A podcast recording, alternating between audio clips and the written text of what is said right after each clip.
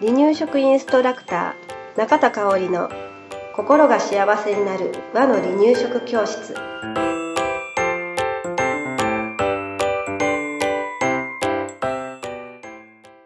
第91回です。番組アシスタントの山本智子です。よろしくお願いします。はい今日もよろしくお願いしますお願いします。はいえー、今日はねお寿司のお話です。うん。まあ例えばうん。家族で回ってる寿司うんうんに、うんうん。行くと行きましょうかって。します。うんうんうん。赤ちゃんも一緒、うん。うんうん。じゃあ赤ちゃんメニューは何にしようかなって悩んだ経験はありませんか？うん。ああ、お寿司ね。うん。どうしてたかな？行かなかったのかな？うん行かなかったっていう選択もある。が、なんか持って行ったたかな？かな？うん。うんやっぱりなんか、ちょっと生魚っていうことで、うん。うんえー。まあ、あえてこの時期に一緒に行ってないっていうご家族もあると思うんだけれど、例えばね、うん兄弟が大きくて今日お寿司食べたうんいってなった時なんかは行け、行くのかな。うんね、親戚で集まってさ、食べに行こうかってこともね、あるかもしれないし。っていう時にうん赤ちゃんは何が食べられるんだろうっていうお話なんですね。はい。で、まあ基本的に赤ちゃんに生魚は厳禁なんです。はい。うん。うん。だからね、えーお寿司はうん。食べられません。はい。あの、生魚なのだね。うん。うん。じゃあ、他に食べられるお寿司はあるの？うんうん。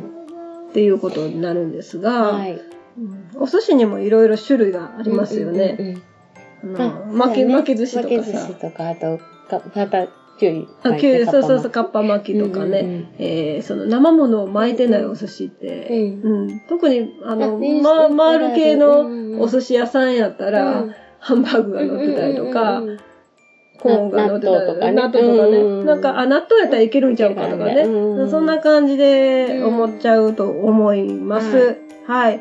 で、そういったお寿司はじゃあ食べられへんのかなっていう話なんですが、はい。まあお、お魚以外のお寿司もうん食べない方がいいかなって私思うんですよね。はその理由っていうのは酢飯っていうの結構ね、うんあれね、砂糖、塩入ってるんですよ。お砂糖塩入って、酢だけじゃないね。酢だけじゃないうんそうそうう。なんか、そうなんですよ。お寿司ってヘルシーな感じするけど、うん実はすごくお砂糖が入ってるんですよ。うんうんうん。だからお寿司食べた後って、すっごい喉乾きません、乾く。お茶もいっぱい飲む。飲むよね。。ねうん。だからね、赤ちゃんにはあの酢飯はね、味が濃いとうん感じます。うん。はい。で、他に乗ってる、まあうん納豆はあれとして、うん、うん、あのー、具材の味も濃いんですよね。うんハンバーグなんかコテコテに。何かついてたりすることもあるしね。はい。う。うんん。だからね、具材も濃いでしょ、うんで、野菜が生で入ってることが多いんですよ。うんカッパ巻きなんか完全に生ですよね。ね。うん、生の野菜っていうのは、うんまあまあちょっと敬遠、まだ敬遠しとこうかなっていう感じ。うんあと、海苔が危険なんうですよ。ん。確かに。全部に海苔が。そう全部にあの大体あの生魚が乗ってないうんお寿司っていうのは、海苔が巻いてることが多いのかなって感じるんだけど、ん海苔がうん。噛みちぎりにくくて、喉に引っ掛けやすくてはい危険っていうことがあるので、はい。うーん、お寿司やめときましょうっていう話になります。はい。はい。うんじゃあね、いつになったら赤ちゃん食べられるのっていう話なんですけれど、まあ、生ものに関しては、3歳以降が好ましいし、うんまあ、書籍によってはね、うん。先生によっては8歳以降がいいよって書かれてる方もいらっしゃるので、はい。えーすまあその間ぐらいでお母さんが判断してもらえばいいのかなって思います。はい。だから必ず3歳というわけじゃなくて、うん心配やったらん。3歳よりも後でいいと思います。はい。で与えるときは必ず新鮮なものを与えてくださいね。はい。はい。じゃあ、あの、お寿司屋さんでは何を食べたらいいんだ？うんうん。思いますよね。で、外食っていうのは基本的に大人向けに作られたものなんです。そうだねうん味付けも。すべてにおいてうんね。だから、えー控えるのが。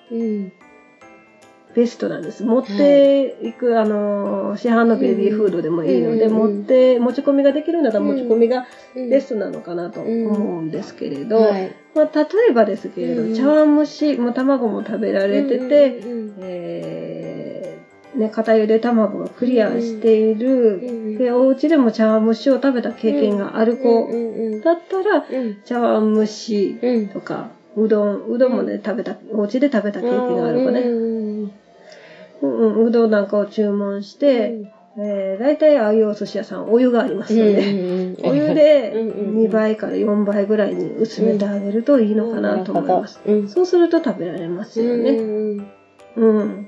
本当だ、そう言われてみたら、下の子なんか連れて、2、3歳でそれをしてたかも。うん茶碗蒸し、うどんみたいな。そうそうもううどうんん、うどんやった本ね。当やね。そうそうそううん。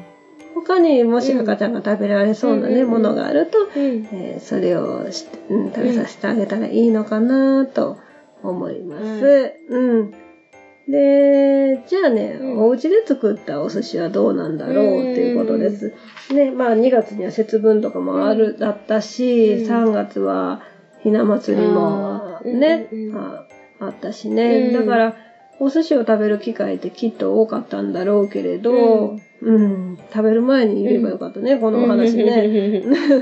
で、だから、お家で例えば、ちらし寿司うん。なんかのお寿司を作ることもあると思うんですけれど、その時は同じ具材で味付けを赤ちゃん用にするっていうことをすればいいですよね。はい。大人には酢飯を使うけど、うん。赤ちゃんにはごうん飯うん。とかおかゆをうん。使うはい。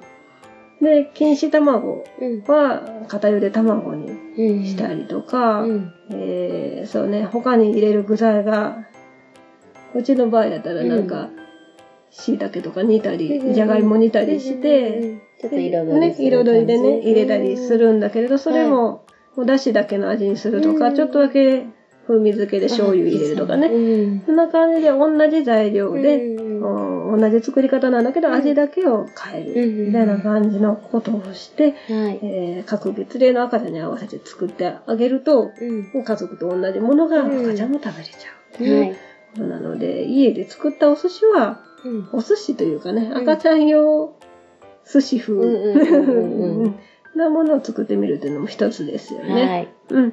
で、大人にとって、うんとってもごちそうのお寿司、はい。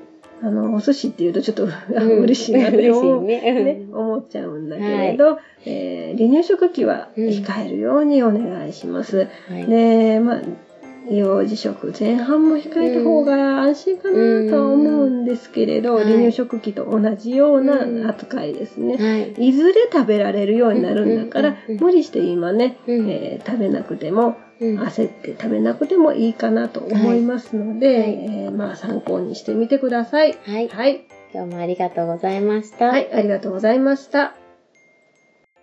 離乳食インストラクター協会では人生80年の食事の土台作りをお伝えするお手軽な和の離乳食パクパクセミナーとじっくり学ぶ離乳食インストラクター協会2級1級講座を全国で開催しています。また2018年11月からは離乳食の専門講師を育てる離乳食インストラクター養成講座を行っています。詳しくは離乳食インストラクター協会ホームページをご覧くださいね。